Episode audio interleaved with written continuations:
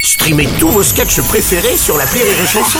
Des milliers de sketchs en streaming, sans limite, gratuitement, gratuitement sur les nombreuses radios digitales Rire et Chanson. Les Robles News. Breaking news. Bonjour, vous êtes sur euh, Rire et Chanson, je suis Bruno Robles, rédacteur en chef des Robles News et de Rémi Marceau Magazine, le journal consacré à l'imitation et au bricolage, avec cette semaine « Ah bah, on m'a volé mon placo Bonjour, je suis Aurélie Philippon et on dit souvent l'argent ne tombe pas du ciel. Force est de constater que les beaux mecs non plus. Ah.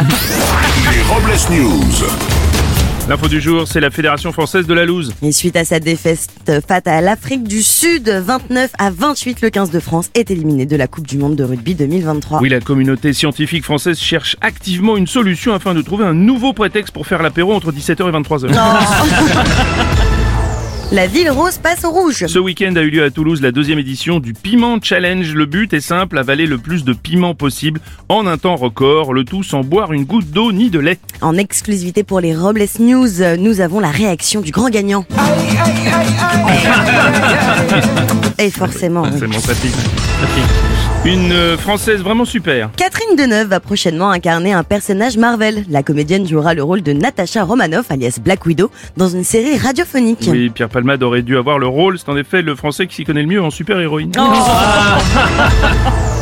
Une info de l'art et un cochon. Oui, depuis une dizaine d'années, un artiste peintre toulousain fait parler de lui grâce au dick painting, une pratique qui consiste à peindre avec son pénis. Alors messieurs, si vous décidez de vous lancer dans le dick painting, il est déconseillé de tenter de faire un crépi ou de nettoyer votre pinceau avec du Way Spirit. Ça pique. Ça pique. Et pour clore ce Robles News, voici la réflexion du jour. La réponse est oui. Quand on vous dit que vous avez l'air fatigué, c'est que vous avez une sale gueule. Oui. Merci d'avoir suivi les Robles News et n'oubliez pas... Rire et chanson. Deux points. Désinformez-vous. Mouais. Rire et chanson